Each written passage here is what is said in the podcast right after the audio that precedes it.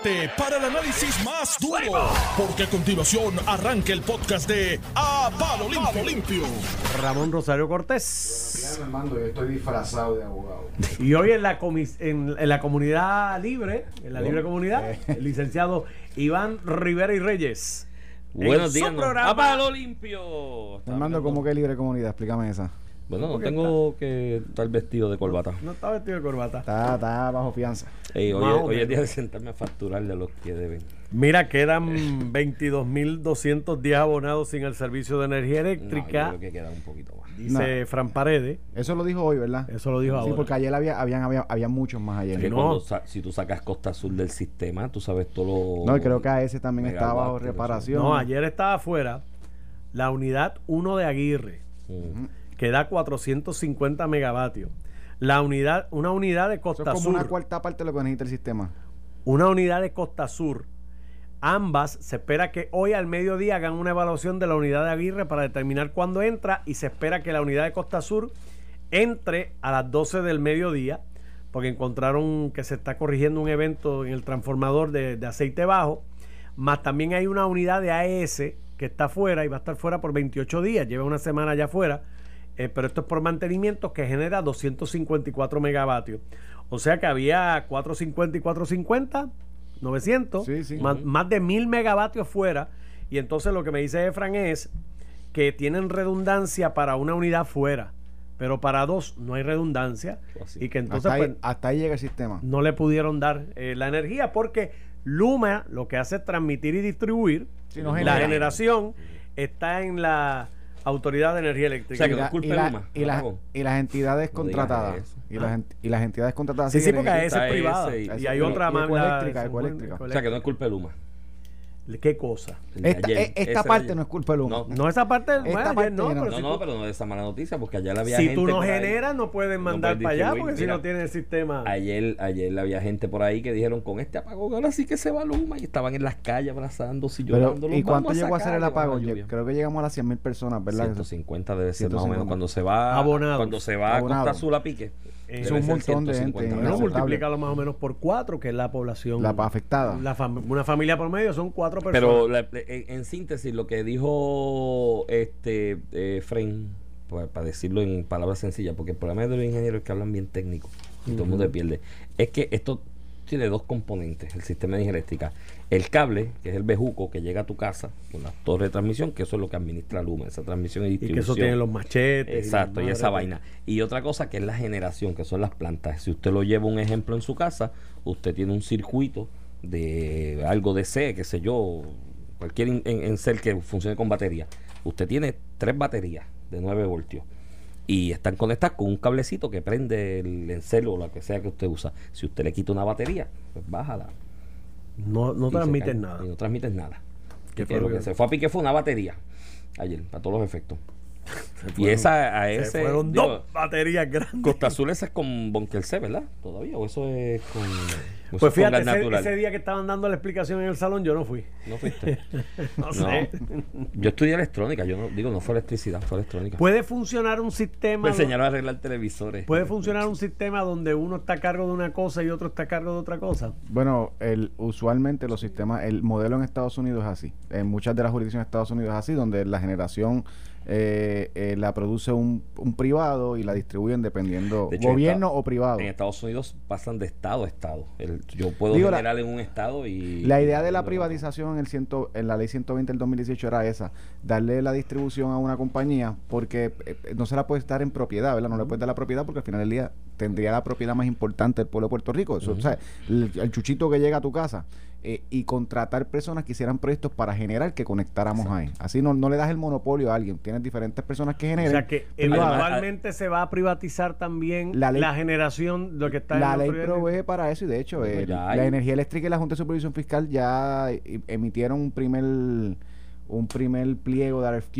eh, para generar de energía solar cerca de 500 megavatios. Eso sumale ya a ese y Ecoeléctrica. Esto está desde los años 90. Nosotros Más hablamos hay de... unos solares, de paneles Mira, eléctricos y los, los, mo- Y los la- la- molinos, de son- Santa Isabel. ¿Alguien de sabe Isabel. cuánto produce eso de Santa de, de Isabel? verdad que no, ¿Y no- a quién se no- lo vende? No tengo, se lo vende energía eléctrica. Sí. No tengo, no, no tengo el- ese detalle específico, pero a ese y Ecoeléctrica llegan desde los 90, vendiéndonos kilovatios a och- entre 8 y 10 centavos, o sea, bastante eficiente. Bastante barato. Y ahora también hay lo, otra man- lo de los molinos hay que ver si el viento los mueve, porque donde los ubicaron quizás No, pero en Salinas hay buen viento, ese es el mejor sitio. Sí. Yo creo que el huracán. Que no sea como el de Santini, el que hay que huracán el, hu- el hu- el huracán todavía lo tiene maltrecho. El del huracán todavía lo tiene maltrecho. Eso no Pero también no hay otro funcionando. elemento que hay que analizar. Ahora, con y más con esto de Luma, muchas personas se están moviendo a las placas solares. Y esas placas generan también una cantidad, poca o mucha, no sé qué, Y las que también Que se la también pasan a la pasan, autoridad sí, de Eso, eso le da un boost y, y de hecho el, el reto que tiene el Luma ahora es hacerlo eficiente. Las personas que están instalando placas solares, que son muchas. La gente habla de que la privatización no, ya la gente está privatizando su servicio de energía eléctrica, se cansó de energía eléctrica y están comprando su placa solar. Y el problema es que tú, y, y el que ha tenido una placa solar en su casa, conoce a alguien que la ha tenido, pasan meses y energía eléctrica no le daba el net metering, que es como se llama el sistema para tú vender la energía eléctrica, que se, se le conviene a ellos para cosas como esta hoy. Tuvieran, o sea, si tú conectas más, tienes más de resguardo. más reso- más Y le conviene al contribuyente porque le vende y, y netea, ¿verdad? El, el costo de energía eléctrica. Y eso en energía eléctrica es desde el 2012, el 2010 que comenzó. Eso es como lo bloqueo, porque lo ven como competencia. Bueno, Y ese es el reto de Luma ahora. viene por ahí el impuesto al sol. Eso, Eso sería, una, eso sería una barbaridad. Si lo, ¿verdad? Desde Pero lo que pasa es que a la larga el impuesto al sol en sistemas que están ahora mismo bastante adelantados en ese paso, ese traspaso a energía Ujú. renovable, te puedo mencionar España, por ejemplo, que está bastante adelantado con la cuestión de energía solar, eh, le metieron el ¿Y impuesto al California? sol, porque el asunto es que la distribución y la transmisión Tiene un costo. tiene un costo y de algún lado tienes que sacarlo. Sí, ¿entiendes? pero si tú quieres incentivar en este momento en Puerto Rico, que no es una cuestión de como, en España o en California, que tú tienes opciones. Mm. Tú quieres incentivar que la gente se resguarde, ¿verdad? Que utilice su propio sistema. No le pues, no podemos estar hablando de impuestos, tú sabes, pues, para incentivar. Pero veremos Mira, qué pero hacen. nada, vamos a ver qué pasa. Tú, tú tienes placas solares, ¿verdad? Sí, señor. Yo estoy Bueno. con pura energía. Sí, yo vivo en condominio. A mí las placas solares me... Pero en condominio hay un sistema de pura energía. Una batería. Vamos a hablar. Vamos tiene- a hablar. tiene Hay una batería. Normando es, batería. papá, es Sí. persuasivo. Pero, no, no, porque eso es una realidad que mucha gente la ha conversado, ¿no? Viene energía solar, pero entonces la batería, ¿sabes? Pa- digo, la cuestión de los condominios. Mira, y ustedes son persuasivos. Están buscando en el Senado gente persuasiva a ver si ¿Pa' aprueban el, el presupuesto, no hay los votos. Están dependiendo de Vargas Vidot y Rodríguez Bebe a ver si le esa- prestan los votos. esas son las dos que le quedan. Si es que los 12 populares votan como soldaditos por el presupuesto, que como Dalmao dejó entrever que hay como cuatro que tienen reserva. Que tiene Ah, ¿de reserva. verdad? Sí, Eso pero al final que- le meten una Mira. regla de cauco y... Tú sabes lo que van a hacer al final, que la Junta va a dar un presupuesto. Bueno, Pero sabes que eso es una tragedia, porque entonces tú sabes lo que implica. Guys, les tengo ya noticias. Si este presupuesto de este año no queda balanceado, ya se ensalchicharon el primer presupuesto del próximo gobernador del próximo cuatrenio, sea Pierluisi o Donde sea si los populares quieren a Tatito o a Dalmau. Ya, ya te- tenemos junta para el próximo cuatrenio. Ah, eso, no, no, pero- eso, eso así digo, el presupuesto este año va a estar cuadrado, la Junta lo va a cuadrar. para el ejercicio para sacar la Junta de los cinco presupuestos Sí, pero no se balanceados. el requisito del Pero-. ¿Son cinco o son cuatro? Cinco, cinco. Cinco. Sí, ah, pues, Sí, Pero pero, yo mira, creo que ya estamos, ya, baba. ya, Pero mira, ya estamos para el próximo, pero además de eso, Normando, al final del día, este año va a ser el primero balanceado, independientemente lo tome la Junta, porque no es que el gobierno apruebe un presupuesto, es que al final del día los ingresos y los gastos los niveles en proyecciones. Y ya Natalia Yaresco dijo que este presupuesto va a ser el primero para contar su salida. Mira, Balanceado. esperamos en Dios, esperamos en Dios. Que No pase nada Digo, por yo- camino que las proyecciones de ingresos Yo, se- pero eso, pero yo insisto que nosotros llevamos ya dos presupuestos balanceados. Lo que pasa es que las proyecciones de ingresos las tomaron distintas y al final del aquí tú tienes a Paquito para esto, todo lo que está diciendo estamos recaudando más de lo que proyectamos. Y, y, y ese issue pues Eh, se resolverá este año como primero. Pero nada, tú sabes lo que el reflejo, y lo cogemos por ahí, empezamos por ahí las vistas para despacharlas rapidito ayer, no es que se hayan trascendido muchas cosas. ¿Tú sabes lo que se dijo en las vistas sin decirlo? ¿Qué? Que esto es una colonia. Ah. No es que esto es una colonia, es que Estados Unidos no tiene problemas. No tiene problemas. Exacto. Es y, que que, es más trágico todavía. y que pues están ustedes ahí como colonia, esclavizados, tú sabes. Creo que van a comprar otra vez el refresco aquel Old Colony. Old Colony, se-. Sí, no, pero sería un palo aquí, Este se vendería. este se- que sería, se sería un palo aquí porque es Mira. la realidad que vimos. Eso fue el resultado neto, ¿viste? Después de la ponencia y la eh, vaina, todo el mundo dijo, esto es una colonia, el L es una colonia, eh, pues Estados Unidos tiene una obligación moral y yo diría legal hasta cierto punto de descolonizar, Pero en este momento no los vamos a descolonizar. Eso fue el resultado. Bueno, a- ayer, ayer hubo vistas que, que ciertos eh, legi- legisladores del Partido Republicano levantaron, levantaron rep- reparos, ¿verdad?, con el proceso de descolonización de Puerto Rico. Mayormente son, son dos en específico, uno de Texas y uno de, de California. Sí, en California hay representantes republicanos, aunque la gente piensa que es todo demócrata. Hay unas partes del sur Sí, sí. que son eh, republicanos y unas partes del norte también. Este y en ese sentido, este Iván, pues levantaron preocupación eh, principalmente con, con verdad, con, con, con el, el caos que se podría formar en Puerto Rico para mover el tema del estatus, ¿verdad? Y esto es muy acomodaticio. Eh, para ellos, que son los que yo digo que perderían con resolver el problema de estatus para Puerto Rico. Primero, si nosotros nos mo- mo- movemos a una figura eh, autonómica, eh, de libre asociación o de independencia, eh, separada, ¿verdad? Autonomía separada de los Estados Unidos, ellos pierden una gran economía. Muchas de las empresas de Estados Unidos operan en Puerto Rico, hacen muchas ganancias con unos beneficios por, por nosotros estar en el mismo sistema contributivo. Hay incluso hasta exoneraciones contributivas eh, eh, entre jurisdicciones, porque nosotros somos parte de ese sistema contributivo, aunque discriminados, pero somos parte. Y por el otro lado, si nos convertimos, ahí perderían. Y por el otro lado, si nos convertimos en Estado, pierden, porque ya están los estudios del GAO, que es la oficina eh, de estudios en el Congreso, que reflejan que Puerto Rico recibiría como Estado muchísimo más dinero en programas federales, muchísimo más dinero en programas federales. Los estimados están entre 15 mil millones y 20 mil millones todos los años de lo que aportaríamos en contribuciones federales. Siendo así, a Estados Unidos bien acomodatizo decir vamos a dejarlos como colonia. Claro, usualmente las, los imperios se beneficiaban de las colonias. Roma tuvo muchas colonias, eso era economía para Roma, no, era- no era, no era lo- del, del otro lado. No Inglaterra, económica. económica, Inglaterra tuvo a India. India fue su- Inglaterra cae a nivel económico cuando pasa la Segunda Guerra Mundial que empiezan a descolonizar todas estas jurisdicciones y principalmente, por ejemplo, India. Eso era para ellos un banquete total. No tenían que hacer elecciones, no tenían que dar eh, programas y beneficios que le daban a sus ciudadanos en, en Inglaterra, pero tenían toda una economía del tamaño de India y así pues, obviamente con Puerto Rico pasa lo mismo. Tuvieron Australia, los ingleses. Y, y usualmente, digo, usualmente no. Eh, ni Roma quería salir de sus, de sus colonias, ni Inglaterra quería salir de sus colonias porque era un negocio bueno para la, para, pa- pa- ¿verdad? para la jurisdicción primaria o el imperio, como le llaman otros por ahí. Eh, en este caso, Estados Unidos es bien fácil que un congresista diga, y yo lo entiendo desde el punto de vista ¿verdad? económico o sociopolítico. No, no, no, vamos a dejarlo así, sí, chacho, esta ecuación para mí es buena. De nosotros está eh, ir de frente a eso, ¿verdad? Y exigir o una cosa o la otra. Me gustó mucho, yo, yo te tengo que decir, y lo- de hecho, lo, Iván, yo creo que tú y yo lo tuvimos también en foros de Derecho Constitucional, el profesor Cox Salomar. Eso es así. Siempre me gustan sus exposiciones. Las encuentro, aunque no coincido en todas, las encuentro honestas. O sea, Sí, cuando sí. Cox habla, trata de ser honesto. Después que él dejó de ser candidato, entró en una Eh, etapa de honestidad. intelectual además de que, de que no, no esté en dudas que es un tipo brillante. Sí. O sea, Cox Salomar es un tipo brillante.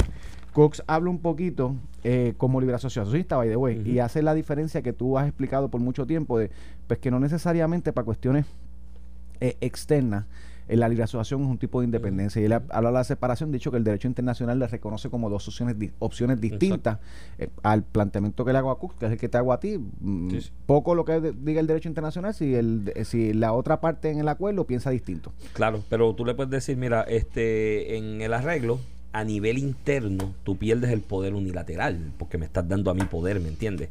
De sentarme en la mesa contigo a negociar. El asunto es que para los efectos externos, esa negociación que tú y yo llevemos a cabo no afecte tus intereses, ¿me entiendes? Ese es el planteamiento. Tú tienes un punto ahí. Esto, el, el- el tranque aquí, la ficha del tranque, Ramón, a la larga, es poder económico en cuanto a la resolución del Estatuto de Puerto Rico. Eh, el cambiar el modelo actual tiene unas implicaciones en unos sectores económicos o podría tener unas implicaciones en unos sectores económicos. El reto es, y esto yo lo digo como líder asociacionista y en algún momento desarrollaré en cuanto a eso académicamente, pero el reto es explicarle esos intereses económicos. Mira, mano, es que hay maneras de que, por lo menos yo, y esto lo digo yo como líder asociacionista, yo no he estudiado un modelo económico bajo la estadidad, porque no, no lo soy, no lo veo, ¿me entienden? En este momento. Eh, y eso es lo que le he pedido a ustedes los estadistas, explícame el modelo económico con la estadidad. Pero el de la libre asociación es, mira, hay formas, y, y esto se está haciendo a nivel mundial todos los días, desde uniones aduaneras, desde reconocimientos recíprocos de derechos y de tarifas y de derechos arancelarios, eh, sistemas de preferencias generalizadas. Puerto Rico es un país en vías de desarrollo, ¿me entiendes? Que está pobre. Nosotros, po- nosotros somos los pobres de los pobres ahora mismo, o sea, en el mundo, porque estamos en quiebre y demás. Pues ahí, en lo que se llama cooperación internacional al desarrollo, hay una, unas excepciones a las tarifas uniformes de la OMC que se llaman sistemas de preferencias generalizadas. Yo cojo una jurisdicción pobre y yo puedo darle un sistema de preferencias generalizadas a esa jurisdicción sobre sus bienes y servicios. Los que se producen ahí se exportan desde ahí porque tengo que ayudarlo a desarrollarse económicamente y tengo una responsabilidad a nivel mundial de ayudarlo. Hay, hay maneras, ¿me entiendes? Pero el, a fin y al esto es lo que tú dices están muy cómodos, hay gente muy asustada en los sectores económicos que dicen si esto cambia, eh, ¿cómo yo me afecto? Pues ahí está el reto. El que tienen ustedes los estadistas, porque sería integrarse a la federación, y el que tendríamos nosotros los libres asociacionistas que queremos mantener una relación, ¿me entiendes? Con Estados Unidos por las realidades que hemos discutido en otras ocasiones, es explicarle a esos sectores económicos, esta es la ecuación, ¿sabes? Esta es la ecuación con la que vamos a echar para adelante el, modelo y tú vas a estar bien, vas a estar beneficiado. Y, desde el punto de vista eh, económico, yo creo que pues el, modelo de estadidad tiene 50 ejemplos, lo tuviste con Hawái y Alaska. la pero en el caso de Puerto Rico hay una realidad hoy que a lo mejor no lo puede absorber. Pertenecer, pertenecer a la economía más grande del mundo, con la seguridad que da eso, no es lo mismo tú decir Puerto Rico es un territorio que Puerto Rico es un estado. Pasó con Hawái y Alaska. Hawái Hawái en los primeros 10 años triplicó las habitaciones de hoteles porque en la medida que tú lo conviertes eh, formalmente a la jurisdicción de los Estados Unidos, tienes, tienes inversión adicional y tienes atracción.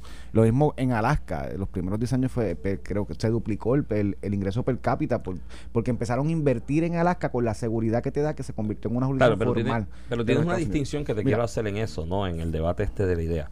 Eh, eh, la distinción en eso es que han pasado 70 años más o menos de lapso entre un sitio, entre, entre un evento y otro. No, no, y de, la que Hawái hace 70 años atrás, 50 y del primero después de las 13 colonias han pasado 200 años. Ajá, y, y ha sido todos los ejemplos iguales. pero lo que me estás diciendo de Alaska y Hawái, no, pero las 13 colonias ellos fueron erigiendo ahí, y, erigiendo y integrándose. Ya Hawái y Alaska eran territorios elegidos, ¿no? En sus distintas particularidades. No, después de las 13 colonias hubo, muchos territorios. Por eso, y esos eran que se fueron erigiendo territorios en la expansión hacia el oeste, que se fueron erigiendo, y vamos a meternos en el, en el proyecto, ¿me entiendes? Este. Pero el asunto de Alaska y Hawái, tienes toda la razón del mundo, le dio un boom económico porque al estar integrado le daba seguridad al capital inversión, inversión. de inversión. Lo que pasa es que en los 50-60, con la Guerra Fría, eso era un atractivo en ese momento. Ese era nuestro atractivo aquí de inversión, de venir la farmacéutica, la fábrica de zapatos. Los sí, pero e, esa atracción era contributiva, que es distinto. no era de seguridad, era que ganaba más. Era, contributiva. aquí la contributiva se empezó a desarrollar más adelante entre finales de los 70-80 con lo de las plantas gemelas y la iniciativa del Caribe, que era una forma de que esto de las plantas gemelas darle estabilidad al, Caribe, porque tenías a Nicaragua con socialistas, al otro, y fue una Cuba política, Cuba al lado. Pero eh, eh, eh, esa, esa seguridad que en los 50 y los 60 era muy valiosa para el inversor estadounidense, yo tengo el control político sobre el lugar donde voy a invertir, se ha ido reduciendo eh, y esa importancia ha ido reduciéndose a partir del 96 con la OMC, porque tengo 150 países miembros en la OMC donde yo puedo llevar mis chavos. Bueno, ese, es la, esa era la guerra de Trump. O sea, la guerra de Trump era, te llevaste los chavos a correr por el mundo, yo los quiero acá. Porque a partir de la OMC en el 96, esos chavitos empezaron a correr por todos lados. Y esa era la guerra de Trump. O sea, la guerra de Trump era, te fuiste para allá y me dejaste esta gente aquí sin trabajo, traerlos para acá otra vez. Y tienes, tienes razón en que hay, opciones a nivel que la, que la, que la economía se globaliza. Pero sigues teniendo 50 estados que son mucho más ricos que Puerto Rico. Sí, con los mismos 50, 150 pero, los meses. pero esto yo te Déjate eso. porque, yo te lo he dicho en eh, esta ocasión. Cuidado con el concepto de igualdad. Porque si en el concepto de igualdad, en un, en un negocio de 50 socios, tú metes un 51 que no tiene ni una décima parte del capital de los otros 50, cuando vienen las obligaciones, las cargas y las obligaciones de esa sociedad que conlleva, pero ese que está bien chavado no las puede asumir todas. E, ese cálculo ya está sacado, Iván. recibimos, recibimos de 10 mil a 15 mil millones de dólares más en ese cálculo en lo que yo aporto versus lo que recibo en programas federales. ¿Y Ese cálculo está allá, papá. Exacto, y los programas federales, muchos de ellos son asistencialismo. otros son otros son ayuda al inversionismo, a la economía, al empresario. Pero yo no te voy a decir, mira, aquí hay personas que pagaron el seguro social como el que lo pagó en Florida. Claro, y, reciben menos. Y eso es una atrocidad. Eso es parte de los eso es una, eso es una atrocidad. Hay, hay, hay, personas que aportaron al Medicaid Igual que al los Medicare, al Medicare. Y es una atrocidad que no le paguen Como aportaron los de Florida. Y aquí reciben menos. O sea, te estoy hablando, no te, estoy hablando hasta, hasta de derechos que nos están negando y que aportamos en igualdad de condiciones, aunque en el Seguro Social parte y principalmente lo del suplementario sale de lo que tú llamas ese fondo de la sociedad, ¿verdad? el fondo general de los Estados Unidos, no sale del programa como tal. La realidad es que en el neto yo voy a aportar mucho menos de lo que recibo. Así que eh, no lo digo ni yo, eso está ya el Congreso en No, el pero tú- en, en eso tú estás 2000 predicando en la, en la tierra del en convertido. el 2014, 2015 sacó el en, informe. en eso tú estás con- eh, ¿cómo es? predicando en la tierra del convertido y yo estoy el, soy el convertido. O sea, yo no tengo problema con eso. Bueno, yo, yo creo que te lo dije. Bueno, te he dicho fuera del aire. Yo, en este meollo de lo de justicia, que es la misma vaina siempre, lo que hicieron los otros días, que la libre asociación es lo mismo de la independencia. El- el- la pregunta mía es: ¿y dónde me vas a poner en la columna esa? O sea, ¿en qué columna me vas a poner? Soy la misma. Porque si es lo mismo y me dice libre asociación e independencia en la misma columna, ahí tienes un problema Pero- tú, porque ¿cuál de las dos fue la que ganó? Entonces, si gana, ¿no? Entonces, si me sacas, si me sacas del Aparte. parque, y me, y me- no, no, no, me sacas, no hay libre asociación, es No independencia. están dispuestos a darte libre, que podría ser, Exacto. Iván. eh, Eh, una podría ser, exacto. Un esta, dos, dos países, uno podría decir, no, esto no, no. esto no, esto eso no. el derecho internacional Eso se lo así. reconoce Eso es así. perfectamente. Sí, porque el, el que se asocia tiene que. y eso te está diciendo, parte. eso te está diciendo Estados Unidos. Y si Eh, me libre dice, asociación, cuidado, no, eso es no te- independencia. yo a ti no te voy a asociar, es la independencia nada más. Yo voto por la estadidad, porque es que no tengo otro modelo económico. ¿Qué otro modelo Mira, económico tengo? El de la independencia, no. y el actual está muerto, ¿sabes? Y en tu línea, Iván, José Caraballo Cueto, eh, que fue presidente de la Asociación de Economistas, que estuvo ayer también deponiendo en el Congreso, que nadie lo puede acusar de estadista, ¿verdad? Porque no lo es. Este eh, eh, expone precisamente como tanto la independencia como la estadidad eh, son, son buenos para el crecimiento económico, son modelos económicos, tienen modelos económicos para incentivar la economía en Puerto Rico, distinto a quedarnos como estamos, que estamos en quiebra. O sea, la, la gente, yo escucho a la gente defendiendo el Estado Libre Asociado. Qué bueno él era. Qué bueno es, ahí a, a Dalmao, Dios mío, eso quedará para la historia. Mira lo que dijo Justicia, que él está vivo. En los anaqueles, en los anaqueles, cuando los nietos de nosotros vean que, hopefully, ¿verdad? Que esper- esperanzado con eso, que resolvimos el problema del estatus, siempre habrá ese video famoso de qué bueno, Geleda. Mira, pero como José Luis del sí, precisamente, este, que defienden el ELA, y yo digo, no nos damos cuenta que el Estado Libre Asociado es la plataforma jurídica para mantener a la Junta de Supervisión Fiscal y que nos tienen hoy en quiebra. El ELA fracasó económicamente. El ELA en un momento en los 50, en los 40, cuando se estaba ¿verdad? negociando, se ejecutó con la constitución en el 52. El ELA fue un modelo económico. Así Muñoz lo vendió. Esto es para la economía. Y el ELA Y funcionó. Y funcionó. hasta que empezó el mundo a cambiar. hasta que el mundo cambió. Hoy está demostrado, o sea, empíricamente, literalmente Puerto Rico, el gobierno de Puerto Rico y sus corporaciones están en un capítulo de quiebra creado por el Congreso para, porque no podemos pagar la deuda. El modelo económico fracasó, ya no es una cuestión de que lo que la gente decía en los 50, en los 60, en los 70, es que el ELA no es un modelo económico. ¿Tú te acuerdas de ese debate? De hecho, hasta los 2000, ese era el debate. El ELA no es un, no, no es un modelo económico y nosotros vamos a fracasar. Y, a- a- y la gente decía, no, mira qué grandes somos, esto, aquello. Ya hoy tú no puedes tener ese debate. Puerto Rico está en quiebra, tuvimos que buscar legislación específica porque nuestro modelo económico no pudo con nuestros gastos. Yo recuerdo para allá, para el 91 aproximadamente, que, y esto fue, y es figura pública, ¿no? Está en otro medio, bueno, no es radial, así que, este, Héctor Marcano, en una reunión que yo estuve, que él estaba y él era el, el- que dirigía la reunión, que le dijo a un grupo de gente allí que sus ingresos y sus negocios dependían prácticamente de manera directa de la farmacéutica, ¿no? En ciertas regiones de la isla. Les dijo, esto fue en el 91, yo era un, un chamaquito, y le dijo, si aquí quitan las 9.36, nos vamos a comer canto a canto. Así dijo él, o sea, esto fue, esto fue Héctor Marcano y le reconozco, el pensamiento fue mío. Yo me quedé allí, como 20 años cuando eso, yo me quedé diante, hermano. ¿Qué dice este tipo? Pues mira, cinco años más tarde dijeron, se acabó. Se acabó. Porque el mundo cambió. Y era que el hombre ya había estudiado el asunto y había previsto que eso se estaba ya conversando en el mundo, que eso, ese modelo tenía que acabar. Yo eh, creo, y redondeando el tema para ir a la pausa y cojamos otro cuando vengamos, eh, redondeando el tema, ayer se dijo algo, si algo sonó estridente ayer en las vistas estas congresionales es que esto es una colonia. Y que si sigue como está, estamos evocados como- al fracaso, pero de manera directa. Pero como dice Normando, y, y, y muchas personas en Estados Unidos no tienen problema con la colonia. Y tú sabes no, no, que- pero es que tenemos que tenerlo acá. Eh, Por eso, es que yo lo entiendo, a ellos les conviene, contra. Despierta. Si ellos te están diciendo, yo no te pongo con calma. No, pero así. yo lo digo por los, O sea, que aquí, por los que aquí defienden la colonia. O sea, que, que le- el mensaje que le estoy transmitiendo a los que aquí defienden la colonia es que ayer le dijeron en la cara, esto es una colonia, hacemos con ustedes lo que nos da la gana, esto es lo que hay, yo no tengo mucho interés en moverlo, Iván, tienes que Iván, moverlo tú. Hay un full no de la edición de Pueblo.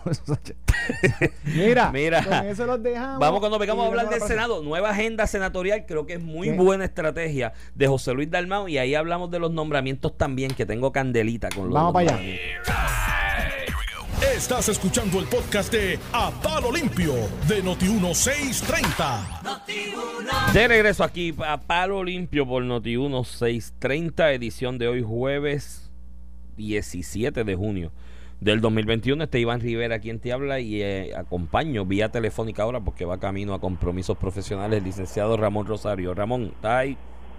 Sí, estoy aquí, cuéntame. Dale, te escucho. Mira, el periódico El Vocero este, eh, resalta en primera plana una entrevista exclusiva con el presidente del Senado, José Luis Dalmau, donde de alguna manera establece ya la sesión legislativa se acaba dentro de unos cuantos días, al 30 de, de junio, y en esta entrevista le establece lo que será su hoja de ruta para la segunda sesión legislativa, eh, que comenzará para allá. ¿Para cuándo es? Agosto es que comienzan, ¿no? Eh, eh, la segunda sesión legislativa.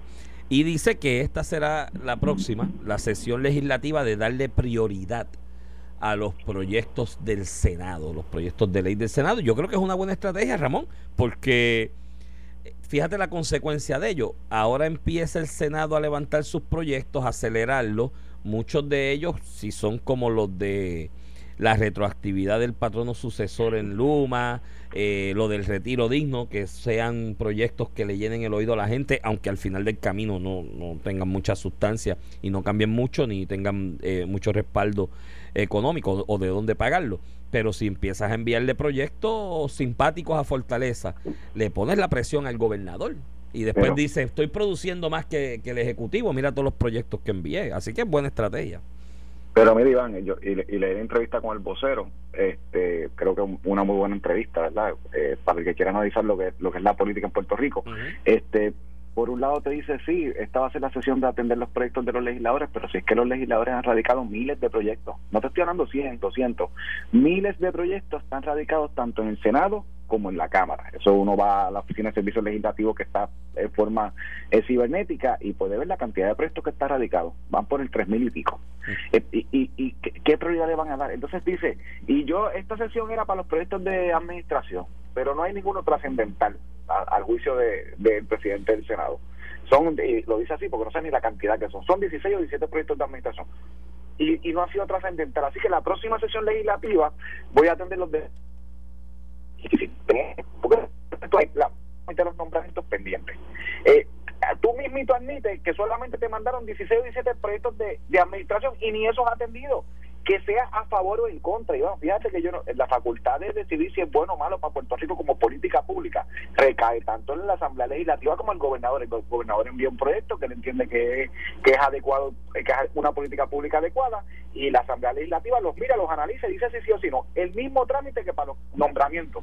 Y faltan literalmente una semana, Iván, aunque esto es hasta el 30, el proyecto de ley que no está aprobado en ambos cuerpos para el 25, exactamente el próximo jueves, eh, no se pueden atender en esta Asamblea Legislativa. O sea que le queda una semana, siete días para atender los proyectos de, de, de ley, eh, para aprobarlo en ambas cámaras. Y el mismo te acepta que el gobernador de Puerto Rico, Pedro Pierluisi, ha sido el gobernador que menos proyectos ha enviado en la, Asamblea Legislativa. Pues yo presumiría que esta Asamblea Legislativa será la más que porcentualmente pueda atender los proyectos del gobernador porque son pocos. No han aprobado uno, Iván. ¡Uno! Entonces, yo digo, como estamos hablando de mi de mi proyección para la próxima sesión legislativa que termina en noviembre 15, cuando tan siquiera en este hecho nada, nada, Iván. Los nombramientos que le toca al Senado en su gran mayoría estancado, más de la mitad todavía están esperando. El mismo reconoce que hay unos fiscales y jueces que se le vencen los términos la próxima semana y ni eso ha considerado.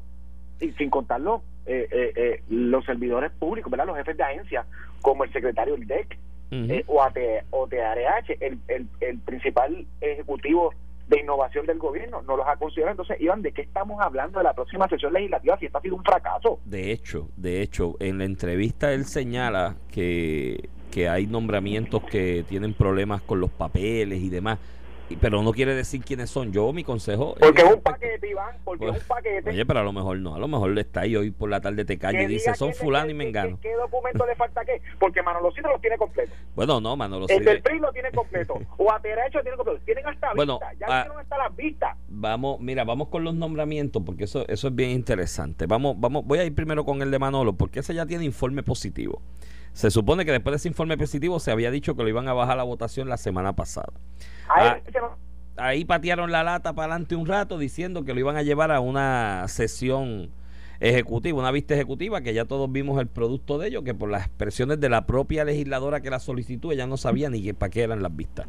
Entonces, eh, pues ya bájalo a votación. No sé, no, entiendo todavía por qué tiene que seguir esperando ese nombramiento eh, eh, que se baje a votación. De hecho, si lo que está esperando eh, el presidente del Senado es a ver si se viran votos, porque lo que me dicen es que hoy tiene los votos. Hoy tiene los votos para ser confirmado, a excepción de María de Lourdes Santiago, Irma Rivera Lacén, me imagino que Bernabe también eh, esos tres. Y la de Mayagüez. Y, bueno, la de Mayagüez, la de Mayagüez no ha dicho si votaría en contra, que a lo mejor se atendía.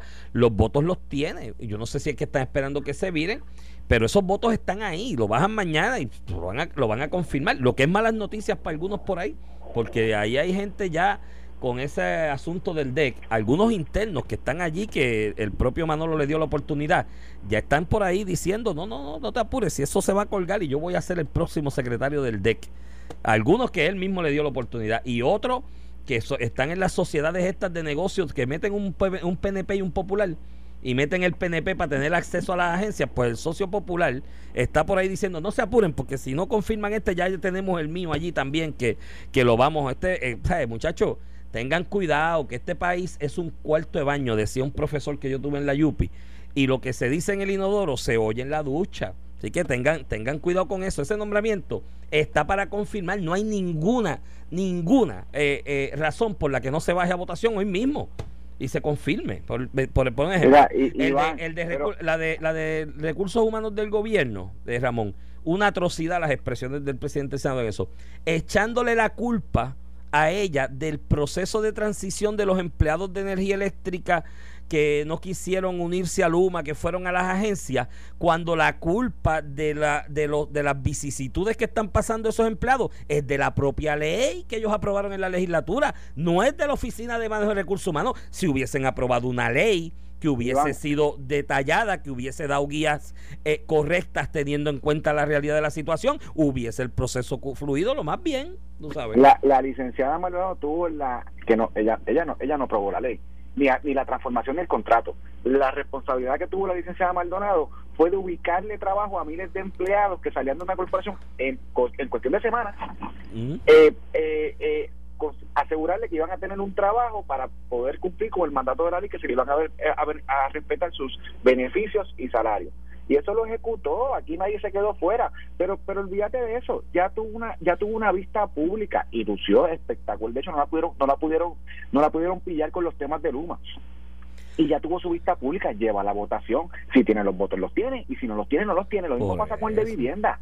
Eh, eh, William Rodríguez también tuvo su vista de confirmación. Cuando tú tienes la vista de confirmación, papeles no te faltan, porque ya tienes la vista, no te dan la vista hasta que tú completas los papeles. Así que no hay excusa de que le faltan papeles, pero más allá, olvídate los nombramientos, fueron un fracaso. Está comprobado que han sido un fracaso evaluando nombramientos. Mírate, vamos a mirar las ejecutorias de los proyectos de ley. 16, no saben ni los proyectos de ley que, ha presentado el gobernador ni la cantidad. Dice, son 16 o 17. ¿Cuántos has considerado? Has tenido toda una sesión legislativa y me estás diciendo que, que para la próxima vas a considerar que si en esta no pudiste con lo poco, que vas a poder con lo No, pero la prioridad son los del Senado. De los 3.000 esos que hay ahí, deben haber como mil que son de senadores de su delegación. Y él los va a empujar en la sesión legislativa. Mira, Iván, Mil leyes vamos a aprobar. Y la, y la realidad de eh, José Luis Dalmau por la, con, la composición del Senado es que no tiene liderato para mover una agenda, punto. que está hablando de agendas? De, tiene, tiene 12 votos, necesita 14. Hoy está suplicando dos votos de Rodríguez Bebe y de Vargas Vidal para aprobar el, presupuesto que aprobó la Cámara. Hoy llegó a eso. Lo que te quiero decir es que José Luis Telma, lo pasa con los nombramientos, no tiene control de bajar un nombramiento para asegurar su confirmación o su o su o que lo cuelguen porque no tiene los votos y no ha tenido el liderato para amasar toda su delegación. Lo hemos visto en hechos como el de Manolo Cide, pero en otros hechos lo hemos visto en el pasado. Y no tienen los votos de las delegaciones de minoría para mover una agenda uniforme. Así que José Luis del Mau, políticamente, ya esto no es si es bueno o malo, es porque no tiene no tiene los votos para controlar un Senado como lo tuvo Tomás Rivera Chate, Eduardo Batia en, en el pasado. No tiene la cantidad de votos suficiente para hablar de una agenda. Cuando él te dice eh, mira, esta es mi agenda para la próxima sesión legislativa. Es como si el portavoz de la minoría del PNP te dijera, esta es mi agenda. Bueno, eh, eso, no tiene eso, eso, de mayoría. Eso lo veremos. Ah, también falta el nombramiento, que no se me quede mencionarlo, porque llora ante los ojos de Dios del principal oficial de innovación tecnológica, es que se llama. Volkers, el que te dije. No hay tampoco razón alguna, a ninguna, para que ese nombramiento no se acabe de bajar y que se vote por él si tiene los credenciales. No hay ningún no obstáculo dado, moral. todos sus papeles, Por no le han dado de una vista. Por la eso. comisión de nombramientos que preside José Luis Dalmau Digo, ha sido la principal, Mira. la principal razón para el desastre. De la misma manera que te digo que ojo a los que están allí en el DEC o alrededor del DEC haciendo fiesta y diciendo que van a colgar a Manolo y que son ellos y que demás y bla, bla, bla. Cuidado con, porque ya todo el mundo se ha enterado por ahí y, y, te- y tendrán lo suyo en su momento. Pero aparte de ese, en el asunto este de innovación tecnológica, ¿tú sabes lo que está pasando ahí?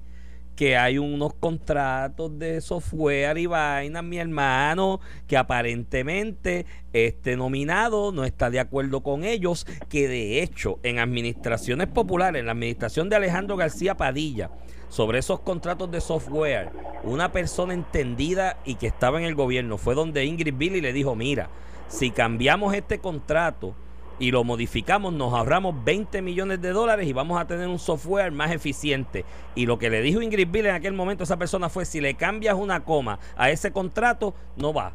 No va a pasar. Ese contrato no se le cambia ni una goma. Y lo que hay detrás de, este, de este señor Volque es eso, que son un montón de millones de pesos. Ramón, ¿tú sabes lo que se paga aquí en licencias de software todos los años?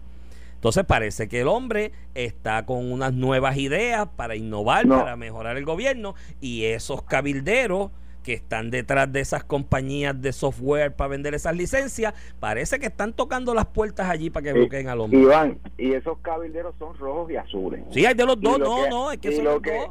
Y, y lo que te dije, mira, y lo la que te dije. política de Volkers, la, la política de Volkers ha sido que para cambiar de un sistema donde yo pago licencias todos los años, que me que hemos pagado hemos pagado los softwares Ah, del gobierno, Los más caros del mundo.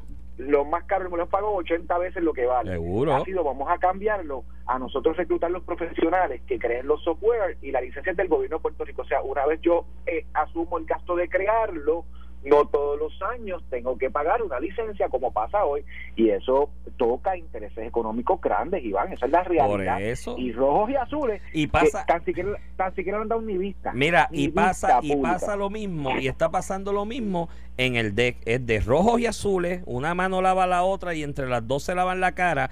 Y el deck no tiene muchos chavos para repartir. El deck no es una agencia así como ponerte, qué sé yo, viviendo, qué sé yo. Pero ciertamente maneja unas operaciones comerciales que sí impactan y tienen grandes impactos económicos en distintos, en distintos sectores del país. Y están en esa vaina. Mire, mi hermano, ya no lo aguante más. Y vuelvo y te repito, ¿sabes? Ya es hora que se empiecen a decir las cosas como son. Y si eso es lo que hay detrás, pues que así mismo lo confirmen. Que pues no, y, que los lleven ya a votación y que los cuelguen. Pero no tienen los votos para colgarlo, porque los propios senadores dicen: Mira, no voy a colgarlo porque voy a pasar la pachota ante el pueblo de que lo colgué porque sí, sin tener razón ni fundamento. Mira, este salió una noticia aquí en primera hora que creo que vale la pena que analicemos y aclaremos algunos puntos sobre la misma porque no suena tan como es, que es el asunto de las deudas de, de renta que tiene el gobierno con el propio gobierno, ¿no? La autoridad de edificios públicos será en este caso. Y pues aquí se ha hecho una analogía quizás con ese tema, Ramón, similar al que se ha realizado con las deudas de las agencias de gobierno y el propio Capitolio con la Autoridad de Energía Eléctrica, por ponerte un ejemplo. Y en este caso, pues no es tan así. Hay una diferencia, hay una distinción sobre esas rentas que se deben, que están de alguna manera impactadas por la ley promesa. Yo creo que es importante que se aclare. Mira, Iván, so- sobre ese particular, y, yo creo que esto José Luis Damar lo conoce, pero obviamente eh, se ha valido de, un- de una ausencia. No, acuérdate de que él está en el legislativo. Él está en el Mira, legislativo. Iván, Él no eso es del ejecutivo. Él, él sabe Mira, Iván, eh, cuando tú le pagas, cuando tú le pagas rentas a edificios bajo bajo a la autoridad de edificios públicos, la autoridad de edificios públicos tiene unas cantidades reservadas de renta que van dirigidas al pago de la deuda.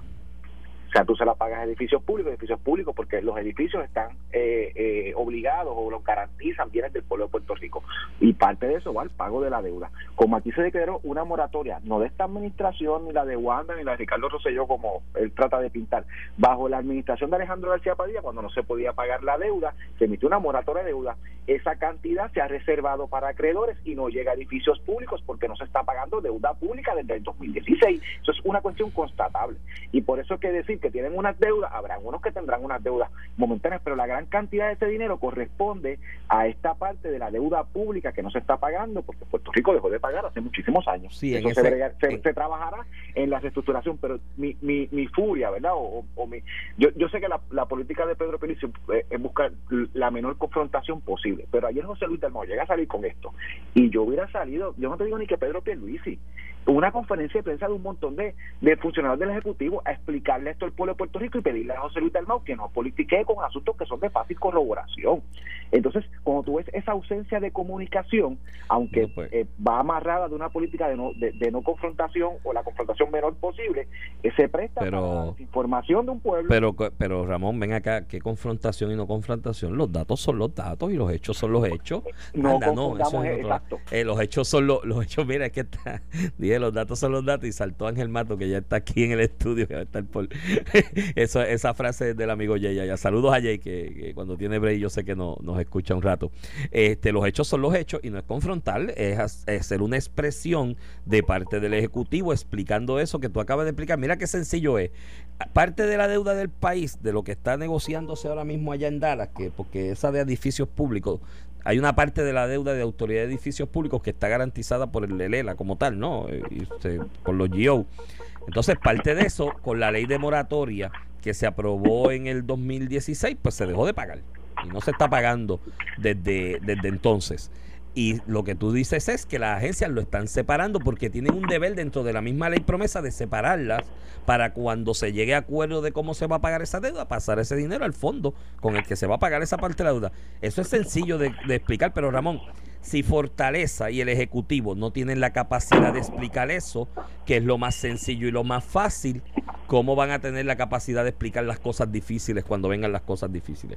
Explícame eso tú a mí. No, no, y- y, y- y- y esto aplica no lo mismo, aquí aplica lo mismo el UMA, Ramón. Sabes, tú puedes tener la mejor ejecución y las mejores intenciones del mundo, pero si no sabes comunicarlo, en política todo esto es comunicación, mi hermano, a menos que sea una dictadura que tú lo resuelves con tiros y, balas, pero en política, en un sistema democrático, de democracia representativa como este, la comunicación es el 80% de la vaina, tú sabes, y si ustedes Iván, tienen ese problema. puedes confundir y no puedes confundir la política que caracteriza a Pedro Pérez de no de no buscar peleas innecesarias Bueno, eso es una, bueno, Ramón, eso es una manera de decir que eso, eso no- es una manera de decir que él no es tan bravo, nada, tú sabes que es, No, es una manera elegante de decir que de no es el más bravo del mundo. y esto no es ni, ni de bravo ni de no bravo, ¿verdad? Esa época de los machos debemos dejarlas atrás. Pero es la, así ha sido Pedro Pérez siempre en toda su historia política. Busca la menor confrontación posible y eso le ha, le ha ganado adeptos y le ha ganado críticas. Hoy en el gobernador de Puerto Rico, aunque no te, aunque no le guste, que no le guste. Pero bueno, por este, poquito, por poquito, fue raspando ahí que entró. Pero ganó. Raspando fue Aníbal Acevedo Vilá y lo tuvimos cuatro años allí. Mira, este, este, eh, y no podemos confundir lo que es esa política de no confrontación con, con no llamar las cosas por su nombre. Cuando se hace una conferencia de prensa con un embuste, usted contesta y lo hacía yo. Yo era secretario de Públicos todos los días. Eso es un embuste, eso es un paquete por X o Y, porque no es confrontar, es evitar la desinformación. Hoy allá afuera, todo el mundo piensa que esta administración y la pasada han sido irresponsables porque ni la gente paga. Y tú no puedes permitir eso, este, porque se está desinformando un pueblo que te afecta políticamente de todas formas. Y por Pues- eso, Iván, te dejo que voy a... Sí, no, no, y es que yo te Ah, dejo a ti, yo te dejo a ti también porque ya este maestro está haciendo sus señales. Tengo ahí, mira, calentando el brazo con café en mano y Puerto Rico en el corazón. Al representante Ángel Matos que viene ya en breve en Sin Miedo aquí por Noti 1630. Nos escuchamos mañana. Esto fue el podcast de A, A- Palo Limpio de Noti1630. Dale play a tu podcast favorito a través de Apple Podcasts, Spotify, Google Podcasts, Stitcher y notiuno.com.